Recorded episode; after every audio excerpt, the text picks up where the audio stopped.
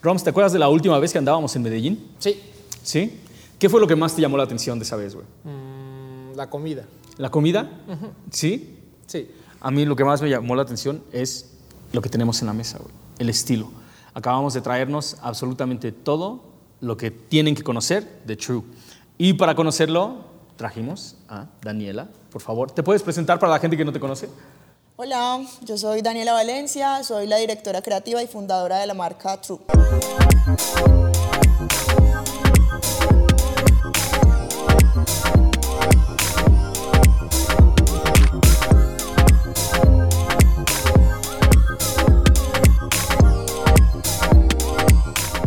Dani, ¿te puedo llamar Dani? Sí, claro. Ok, Dani, ¿puedes contarnos de qué va True?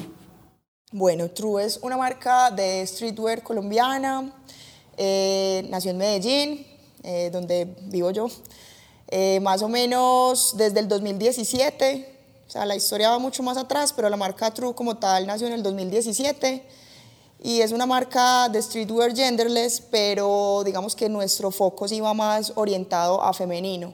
Entonces, de ahí tu pregunta, que las chicas en Medellín tienen mucho estilo y mucho flow, pues no se lo atribuyo 100% a True, obviamente, eh, pero van muy por esa onda y por, por esa estética. ¿Cuándo inicia la marca? Yo empecé a vender ropa y camisetas hace 10 años, pero la marca True como tal nació en el 2017. ¿Y cómo pasas de vender ropa a diseñar ropa? Qué buena pregunta. En realidad yo pintaba ropa. Yo pintaba camisetas en el colegio, las vendía por Facebook, se las vendía a mis amigas. Y de ahí, cinco años después, seis años después, fue que nació la marca True. Eh, fue, un, fue un camino largo. ¿Cómo paso de vender y pintar ropa a diseñar ropa? No fue pensado en realidad como una idea de negocio, ni, ni pensaba que quería hacer eso toda mi vida, sino que se fue dando progresivamente sobre el camino, ensayo, error, ensayo, error, hasta que hace más o menos ya, sí, cuatro o cinco años fue que dije como listo, esto sí tiene como, como cara de algo y proyección y ahí sí fue que me enfoqué 100% en crear la marca. Qué chingón. Topas como, o sea, la misma historia que pasó con Esim ah, de los Air Force One, del Acrylic Pack, era como, ok, en Colombia tenemos, no todo, no todo lo que está de moda en otros países llega, ¿no? Entonces, con lo que tienen, empiezan a crear un montón de cosas. Tú empezaste entonces a pintar playeras, porque me imagino que no estaban las playeras que tú querías usar, ¿no? Exacto, sí, tal cual. ¿Cuál- ¿De, dónde, ¿De dónde venía esa inspiración? Eh, venía mucho de la música que me gustaba a mí escuchar, eh, por influencias de un hermano mayor mío, eh, me empezó a gustar mucho el hip hop, el RB y toda esa onda. Y en ese momento no había ninguna oferta en el mercado que se asemejara a lo que yo veía, digamos, en los videos de MTV que usaban ellos. Eh, no había nada que se pareciera. Entonces empecé a customizar mis prendas, mis camisetas, bueno, playeras, como les dicen acá en México. Y a la gente le empezó a gustar lo que hacía, empecé a venderlo y así sucesivamente fue que empecé a crear todo. Qué chingón. Ahora, llévame por esos pasos, de cuando empezaste a pintar y a vender hasta aventarte con True.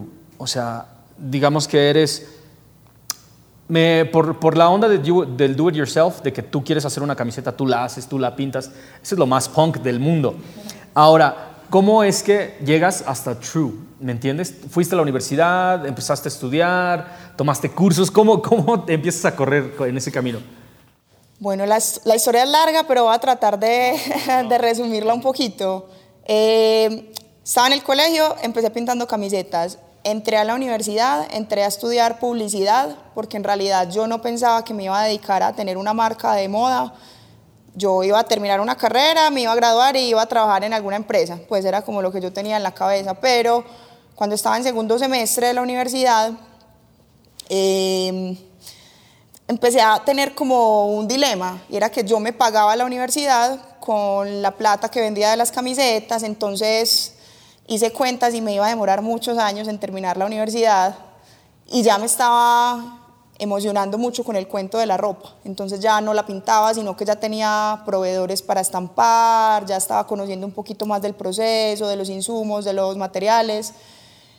Y dije, no, yo creo que me voy a salir de la carrera, no voy a estudiar más y me voy a dedicar a crear esta marca, que no tenía muy claro en ese momento cómo hacerlo ni, ni qué era lo que iba a hacer realmente, pero me salí de la universidad, eh, decisión tomada, eh, y me dediqué 100% a, a True. En ese momento se llamaba True Love, fue un nombre random que le puse mientras estaba en el colegio pero ya unos añitos después fue que evolucionó a True, que es como la conocemos hoy en día.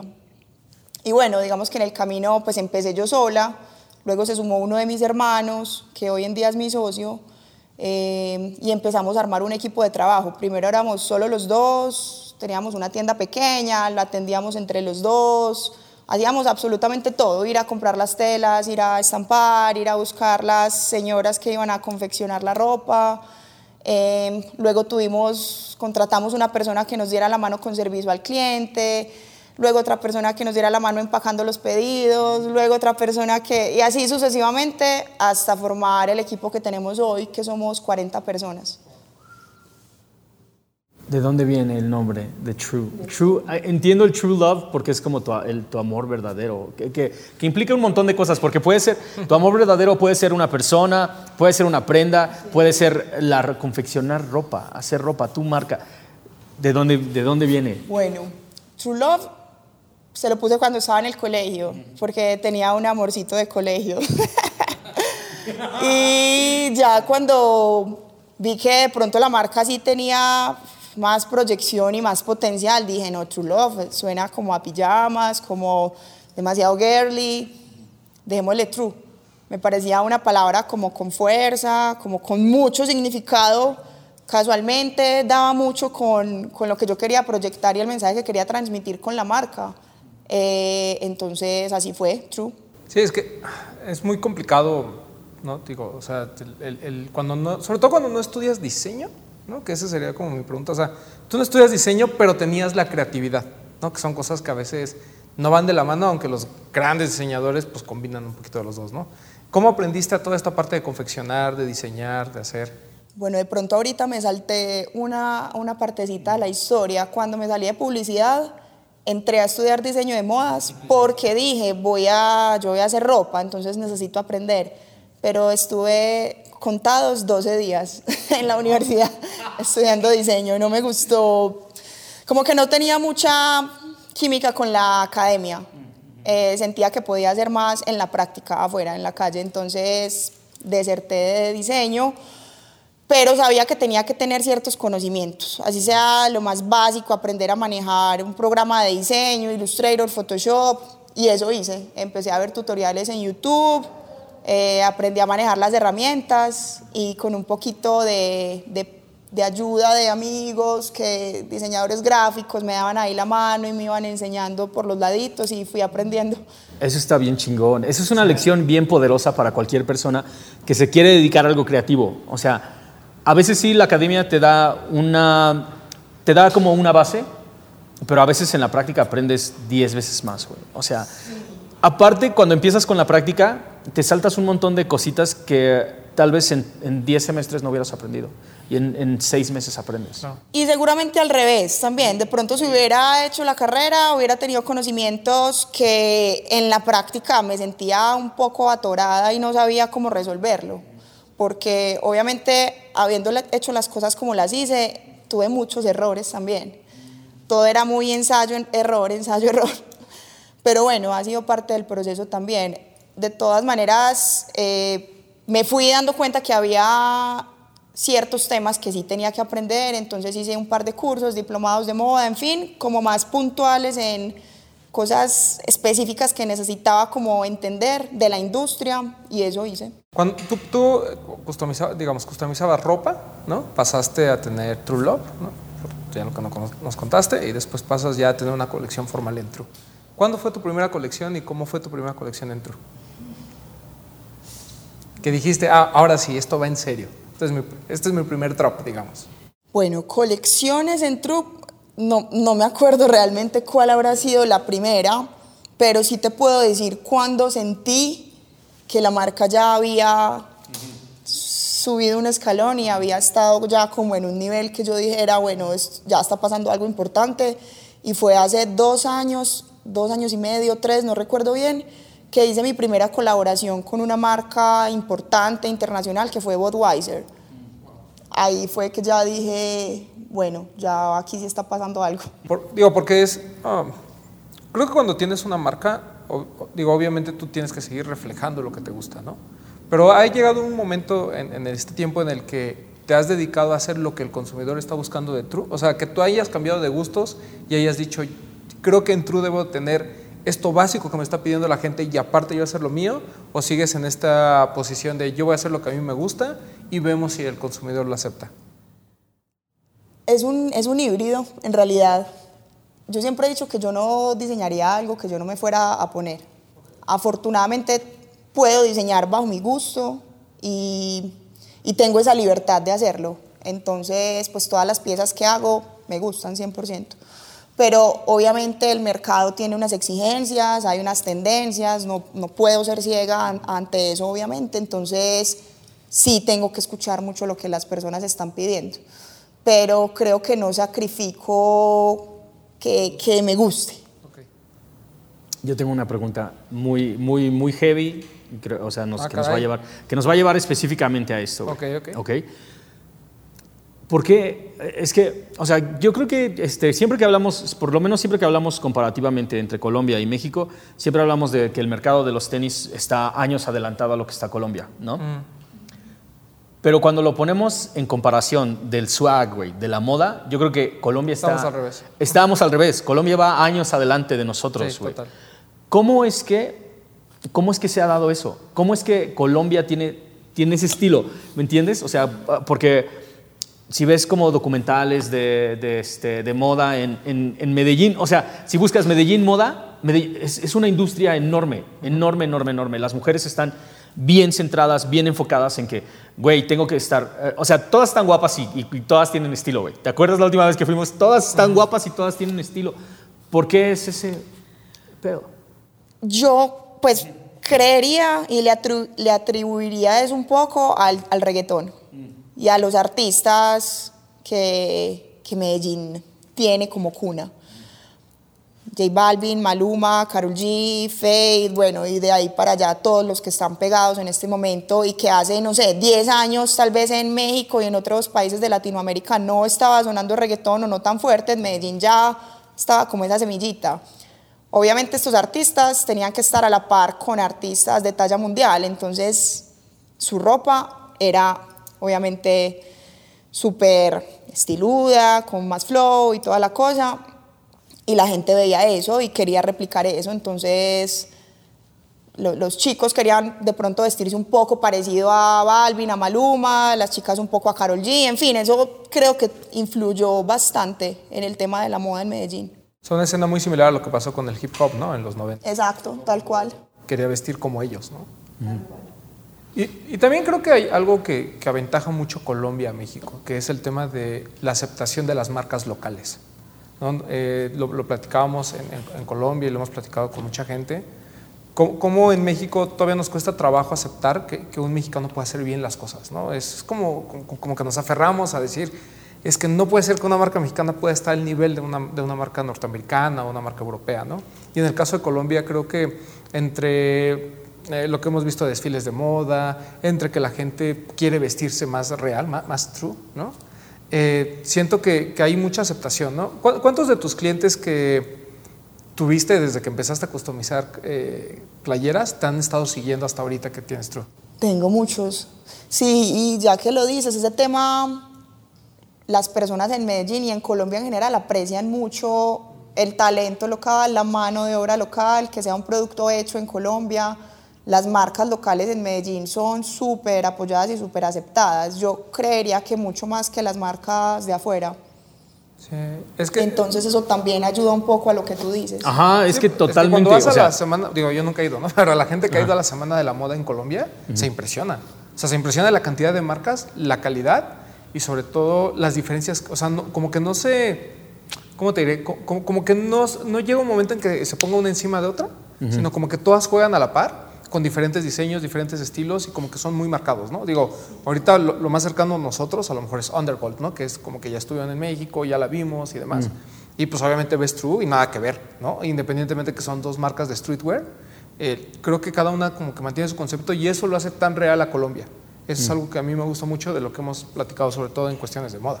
Mm, es que, o sea, esa es la onda, güey. O sea, ellos tienen como su propio estilo y, y aun cuando, digamos que el, el- el suelo común es el streetwear, lo tuyo de inmediato se ve que es como tuyo, como true.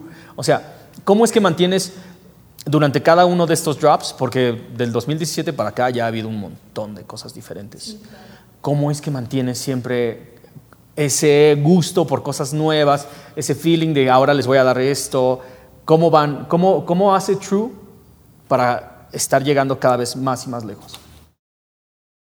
Bueno, pues lo primero es que yo he tratado de conservar la esencia de True desde hace 10 años que arranqué hasta hoy. El producto ha cambiado, obviamente los materiales, la calidad, siempre obviamente pensando en mejorar, pero la esencia de la marca es la misma. Yo creo que eso se lo atribuye un poquito a que yo estoy siempre, pues obviamente, enfrente de la marca. He tratado de desligar un poco esa, esa personificación mía en- de como ser la imagen de True, pero ha, ha sido difícil. Pero creo que también ese ha sido un poquito el éxito, porque finalmente es como mi esencia plasmada en los productos que yo estoy haciendo. Eso está cabroncísimo, porque no, no, no cualquier persona lo logra. O sea, The Hundreds tiene a Bobby Hundreds, True tiene a Dani, ¿me entiendes? O sea, es como, me imagino que en Colombia de ser, y entre, entre tus cuates y los amigos de sus cuates, es como, güey, es la marca de Dani. O sea, vamos, vamos a apoyar, vamos a darnos un rol. Sí, pienso que es un poquito diferente cuando sale una marca al mercado. Es que se nota mucho cuando sale una marca solo por, por ser un negocio y por ser algo lucrativo, a cuando es un proyecto que de verdad nace como desde la pasión. Y obviamente yo tengo mi, mi equipo de trabajo, tengo mis diseñadores, pero siempre está ahí como ese ADN mío. Ahorita nos contabas de, de que fue un camino complejo por esta parte de prueba y error, prueba y error, prueba y error. ¿Hay, hay algún error en particular que te acuerdes que digas, esto fue lo que frenó a lo mejor en ese momento el crecimiento o que te puso a dudar sobre tu proyecto? Pues muchos, muchísimos en el camino, demasiados. Puntualmente, en el, en- finalizando 2016, arrancando 2017, justo antes de que naciera True, como la conocemos ahora, mi hermano y yo habíamos abierto varias tiendas en Colombia, como en cinco ciudades de Colombia, pero eran tiendas muy pequeñitas. Y en ese momento el negocio todavía no soportaba tener tiendas físicas y nosotros no teníamos como una proyección ni una estructura del negocio, entonces no, no entendíamos muy bien eso, nos emocionamos abriendo tiendas y ya. Y nos, pues nos quebramos prácticamente porque nos tocó cerrar todas las tiendas y yo ahí dije, no, yo creo que ya este tema de la marca se murió. Pero dijimos como, bueno, no, démosle un chancecito más a, a e-commerce. No abramos punto físico todavía o abramos solo uno. Y conseguimos un local, que es donde tenemos en este momento en el poblado, en Medellín, la tienda. Abrimos ese local y era el que atendíamos entre los dos. Abrimos un e-commerce y fue como un volver a empezar. Entonces ahí fue que nació True y empezamos como otra vez de cero a, a empezar a construir, a construir. Eso fue como lo más difícil dentro de los 10 años que llevo construyendo esta marca. Y te habla específicamente de alguien que no se detiene, ¿ves? O sea, ajá, sí, justo cuando, justo cuando todo el mundo que se dedica al área creativa, de repente te dudas de ti mismo, pero creo que, o sea, demostrar que puedes ir a- aún más allá, te habla como de alguien que está en esto para la larga, güey. O sea, no nada más fue como de, bueno, no salió, nos vemos en mis próximos negocios, sino que no, Sí, vamos a darle, o- vamos a darle hoy otro no- chance. Hoy no salió, déjame volteo y le pido a mi papá Ajá, un, sí, un- un dinerito exacto. para poder salir del hoyo. Sí, no, y en realidad en ese momento era como que no tenía otra opción. Ya había dejado la universidad tres veces, eh, o sea, necesitaba literalmente vivir de algo, entonces también, obvio, la pasión y el amor por lo que hacía, pero también había una necesidad de por medio, de literal, de supervivencia, entonces tenía que hacerlo sí o sí. Am, como ya te había dicho, la- Medellín tiene un montón de marcas locales, tiene un chingo de marcas locales, porque todo el mundo es como super swaggy, todo, todo el mundo tiene un, un sabor distinto, y así como Dani, todas tienen como su, su propio estilo y dicen, güey, yo voy a hacer ropa. ¿Cómo es que True, cómo le hace True para tener ese fanbase tan grande? Como dices, en Medellín hay muchas marcas locales y todas son muy buenas. Eh, siento que todos somos como amigos, pues, y nos llevamos muy bien y hemos hecho proyectos juntos, en fin. Mm, siento que para todos hay, para, o sea, como que a veces no siento que sea como una competencia, sino más como colaborar también como para sacar el nombre de Medellín y de Colombia en alto. Em, lo que dices como de los fans, pues más que fans, yo no sé, son como personas que han seguido mucho el trabajo de la marca y, y me conocen a mí, conocen la historia y la valoran y saben que detrás de este proyecto pues hay un recorrido muy largo y obviamente pues porque les gusta el producto y les gusta la estética y, les, y se sienten identificados con. Ahora, a la hora de crear cada una de estas piezas, ¿te has topado con algún proceso? Porque al final de cuentas vivimos en Latinoamérica, ¿no? Entonces, por ejemplo, cuando, cuando fuimos a este... Um, recién estuvimos en Guatemala y estábamos hablando con unos compas que hacen streetwear en Costa Rica y, y eh, nos decían que les cuesta un montón de trabajo conseguir tela chida. ¿Hay algo que cueste en Colombia? En realidad en Colombia, afortunadamente, eh, la industria textil es muy buena. Los insumos y las materias primas son buenísimos, la mano de obra también. No es tan costoso, o sea, no es barato. Y, bueno, cada vez se está poniendo más costoso, pero no es imposible hacerlo, ¿cierto? Eh, pero sí, obviamente hay materiales y, e insumos que quisiera tener en Colombia y que definitivamente no los hay. Por ejemplo, en las t-shirts el, el, algodón, pues hay unos algodones muy buenos, pero sé que afuera hay unos mejores, como más pesados, ciertos herrajes, insumos que habría que traer de China en contenedores gigantes, hacer un pedido grandísimo, entonces para ciertos productos muy específicos sí se nos, no es que se nos haya complicado, en realidad todo está cubierto y todo está resuelto, pero sabemos 100% que podríamos tener insumos y textiles de una mejor calidad, siendo la de Colombia muy buena. Sí, muy, muy, muy, muy. Y supongo que gran parte de tu fabricación y de telas son de Colombia, ¿no? Pues el, la fabricación es 100% colombiana. Eh, las materias primas, diría yo que el 80% son, son colombianas. Y creo que cada vez va a ser más porque con el tema del dólar, pues yo creo que ya todo va a seguir siendo más local. y, eso es gran parte del fundamento de la moda colombiana, ¿no? O sea, eh, no, no, pasa en México, ¿no? Lo platicaba Mauro. Es que no pasa, no, la no, dificultad pasa. De, conseguir telas, la dificultad de conseguir, porque obviamente pues hay, hay talleres, pero pues, si va a venir, voy a poner un ejemplo, si va a venir Levi's y me va a pedir un millón de prendas, ¿no? Y me va a asegurar un millón de pesos al, al mes, y tú vienes, ¿no? Y me dices, oye, dedícame, dedícame 50 prendas, pues te voy a decir que no. O sea, creo que, creo que es una gran ventaja que ha tenido Colombia y la han sabido aprovechar, ¿no? O sea, porque realmente pues todo se podría ir de exportación, pero se ha mantenido real y se ha mantenido dentro y eso creo que es bien importante. Ok, nos salimos a dar el rol para que vieran de una manera mejor todo esto. Es un overview de lo que viene próximamente, pero a ver, Dani, yo quiero saber, ¿Con qué empezaron? O sea, True, me imagino que empezó nada más con gorras, sudaderas, de la manera que empieza toda marca de streetwear, o ustedes se fueron un paso más adelante para crear. ¿Qué? Empezamos con camisetas, luego con hoodies, luego con gorras, eh, y de ahí en adelante, pues en realidad primero como con algodones y materiales más fáciles de producir. Y lo último que, que hemos hecho es denim, que el denim ya es como el siguiente nivel en cuanto a confección y en cuanto a, en cuanto a textiles y es, eso es como ya lo último que hemos hecho, porque es más complejo y más costoso. ¿Hay alguna pieza que desde el principio querías hacer, pero por alguna razón no se te daba y ya pudiste hacer? Sí, denim, que de ahí viene como nuestros productos estrellas, que son los cargo pants que los tenemos en un montón de colores y en un montón de siluetas, con bolsillos, con costuras, que son como nuestros, sí, nuestros productos ganadores. ¿Quién Además, si, vi- si vienes de la cultura del hip hop, el denim es. Ajá, sí, sí. Y te habla exactamente de eso, güey. De esa, o sea, como de esa sensibilidad de, de work, ¿no? Viene, es workwear, es trabajo, este, y después que se adapta al streetwear y va tomando como diferentes personalidades, güey, ¿no?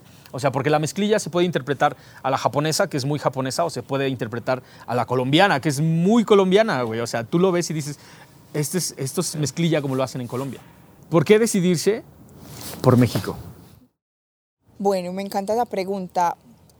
Digamos que después de haber hecho un trabajo tan largo en Colombia, que todavía nos falta, porque no es que todo el mundo en Colombia nos conozca, no, allá todavía seguiremos pues haciendo pinitos, pero ya sentíamos la necesidad de salir. Eh, por ahí me he estado haciendo ojitos Miami, estuvimos varias veces como yendo a ver si de pronto, pero yo me guío mucho de mi intuición y no sentí como que fuera el momento para Estados Unidos todavía.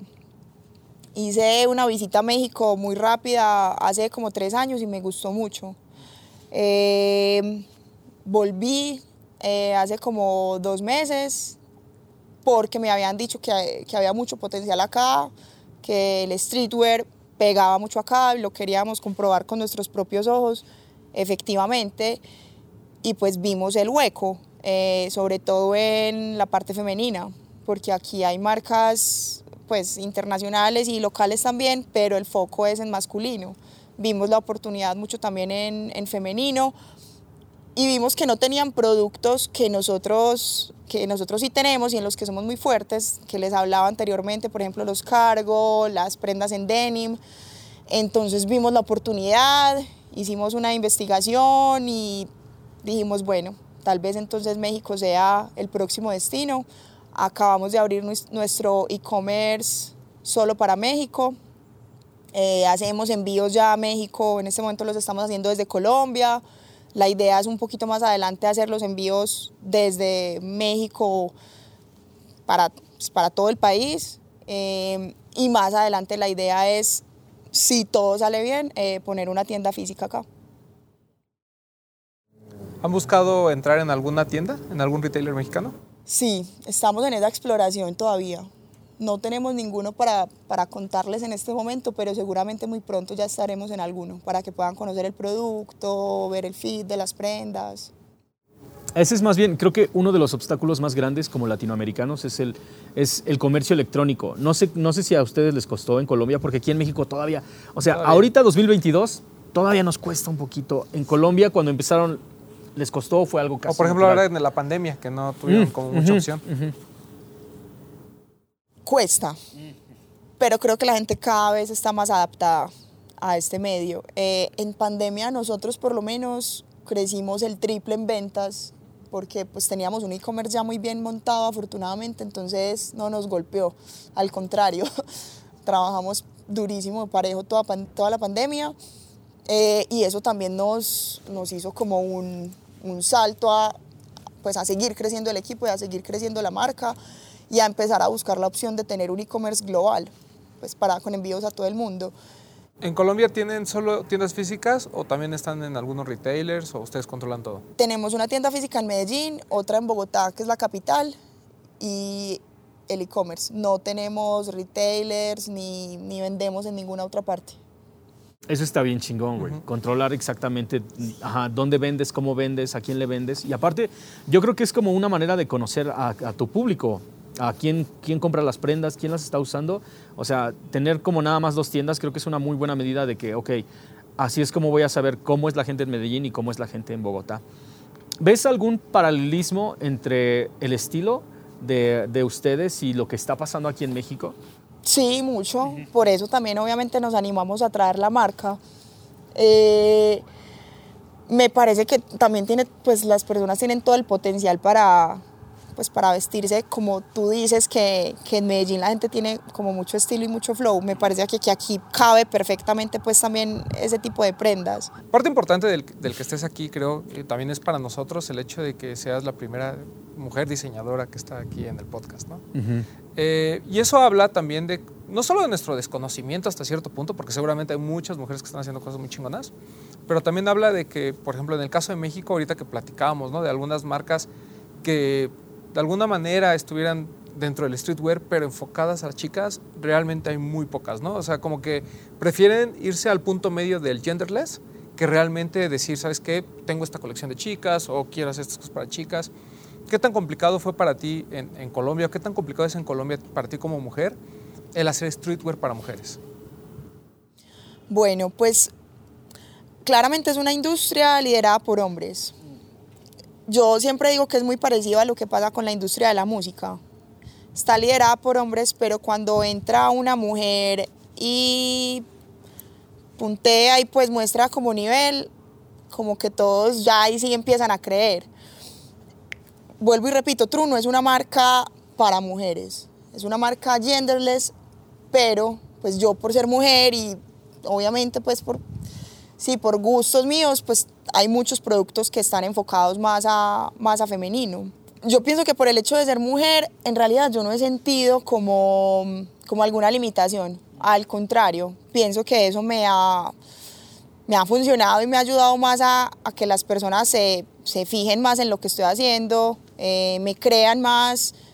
Eh, he servido como inspiración para más mujeres e incluso para hombres entonces, en realidad, yo no lo he visto como una limitación ni como un problema. Y, y eso también te habla de, de cómo a nivel de, de, de industria, ¿no? en, en, el caso de Colombia, están preparados para eso. Digo, repito, en México hay también o sea, grandes diseñadoras y demás, pero creo que, creo que es un tema de estilos. ¿no? Creo, creo que uh -huh. en México les ha costado mucho trabajo este paso de de la mujer entaconada, de vestido, ¿no? de, de, que va, de que va al trabajo, del cóctel y demás, a pasar al streetwear. ¿no? O sea, como que eh, para, para, mucha gente el cambio es muy agresivo, ¿no? Es así como de, ¿cómo alguien que trae vestido y, tacones pasa a traer denim y, y zapatillas, ¿no? O sea, entonces, eh, aquí en México yo, por ejemplo, he visto como que muchas marcas y muchas diseñadoras que comenzaron con, con esta parte de la moda en México, pues no han salido de ahí, ¿no? Entonces, encontrar streetwear eh, pa, para, para, para, chicas o, o, genderless incluso es, es, complicado, ¿no? Como que todas las colecciones son para hombres, ¿no?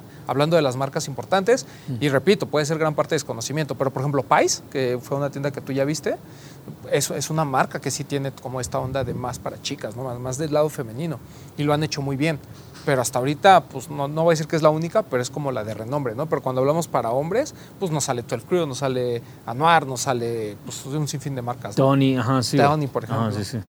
Yo no sé, tal vez sea porque lo que vos decís, el, el imaginario de, de ropa femenina es como el vestido, la faldita, el tacón.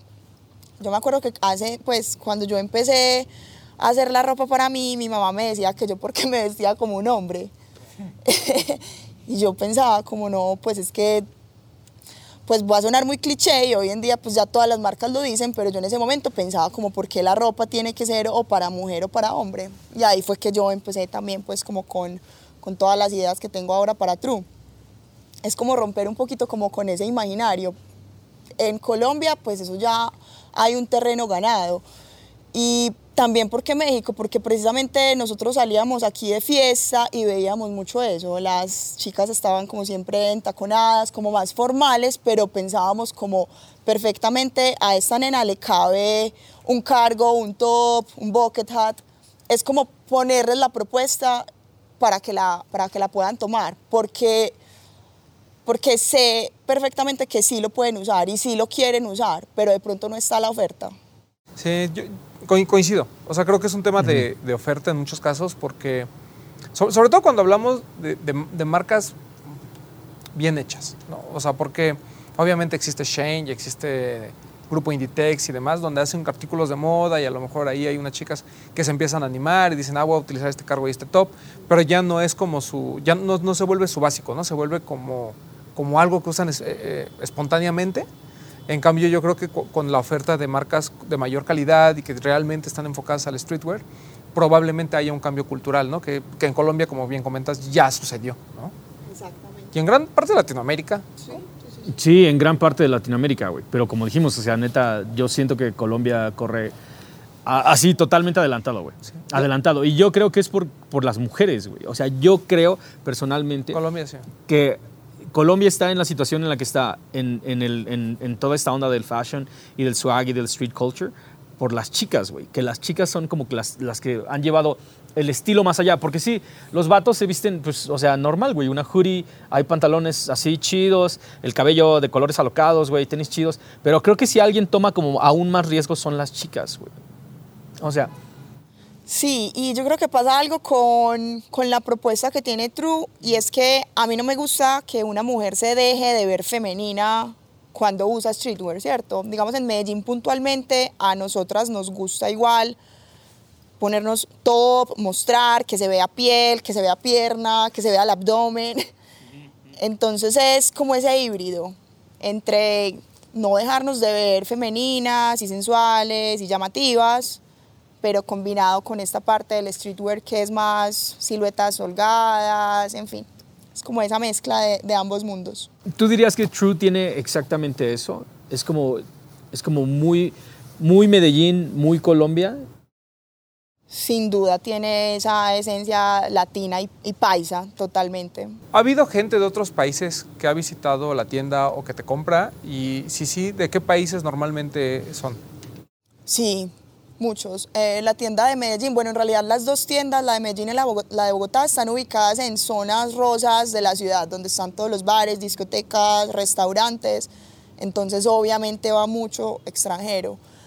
Puntualmente, ¿de qué países? No tengo como, como ese dato, pero sé que nos han visitado de, de, de todas partes del mundo. Y ahorita que ya abrieron el, el eh, online para México, por ejemplo, han visto como han empezado a ver tráfico desde desde este desde han empezado a ver tráfico desde México. Cómo ha sido esa relación con, con, con nosotros nosotros abrimos el e-commerce mexicano hace una semana una semana y media muy poquito pero coincidió con un lanzamiento de una colaboración que acabamos de hacer con Spotify.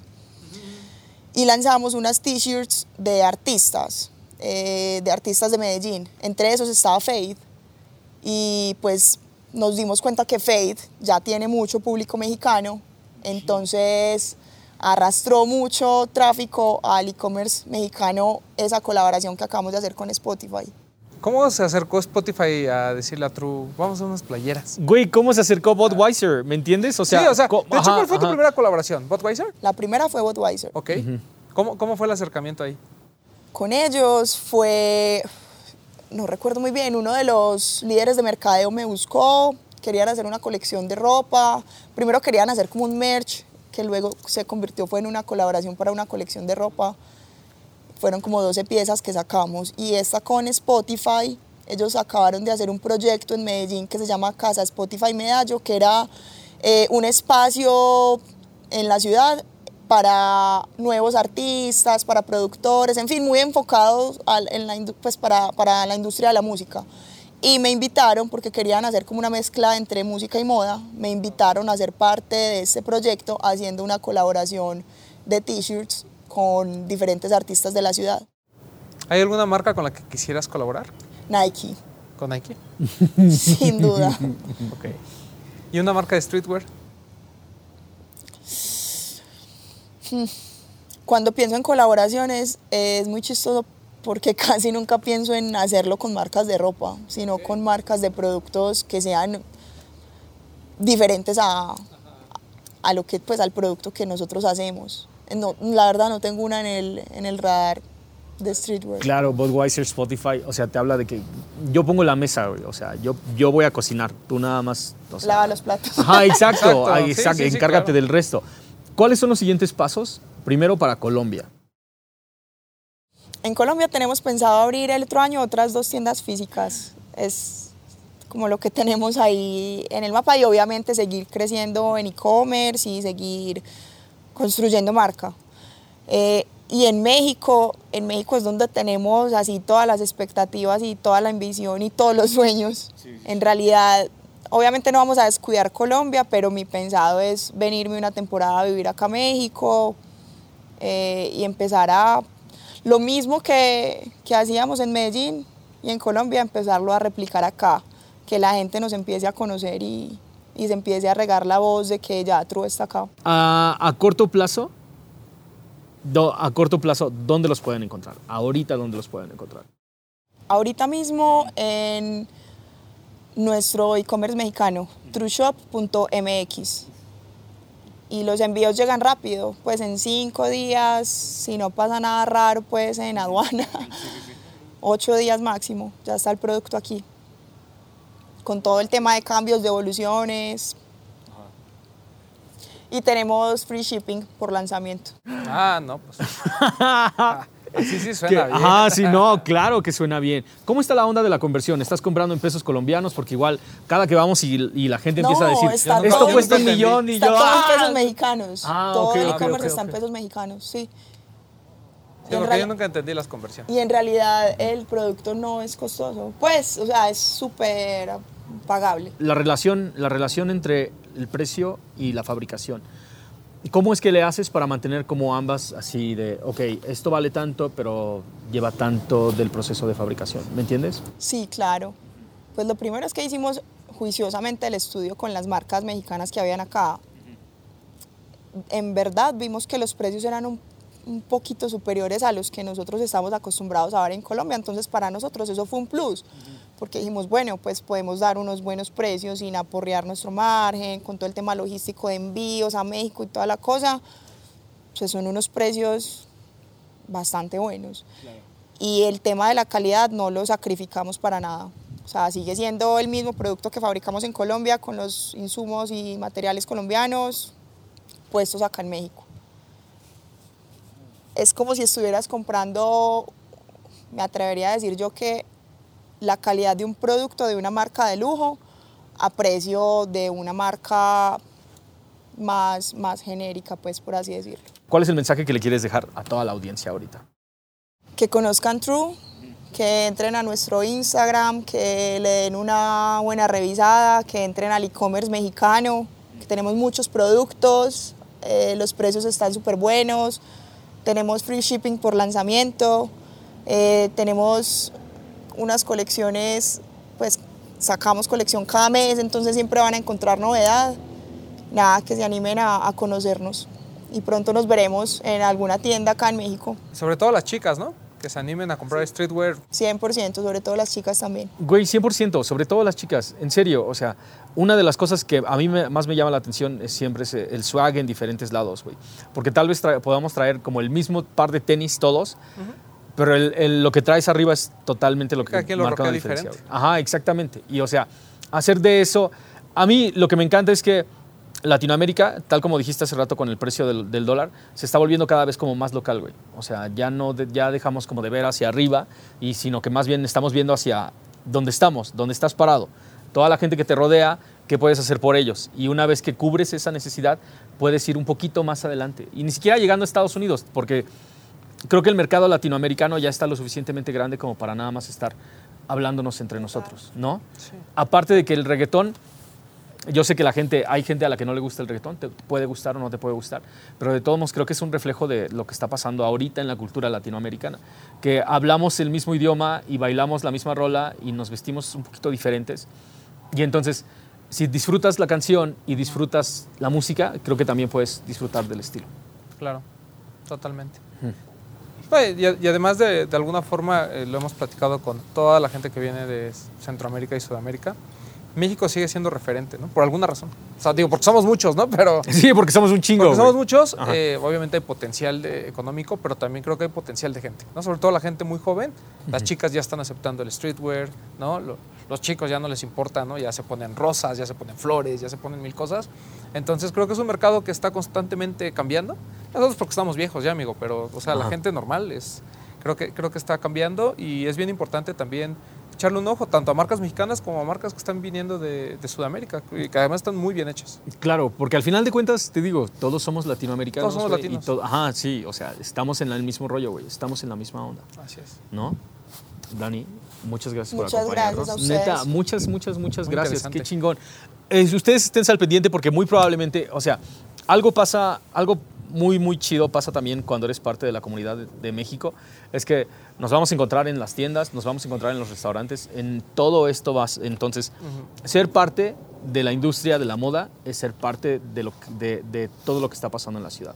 Entonces, qué chingón que por fin está True aquí en México. Chéquenlo, acuérdense, ahorita porque acaban de abrir el e-commerce, el envío está, es totalmente gratis y no solamente eso, tienen totalmente en la bolsa garantizado de que si no te queda algo lo regresas, todo ese pedo está súper planchado. Entonces ni siquiera le busquen, neta, métanse a la web, encuentren algo y pídanse algo ahora.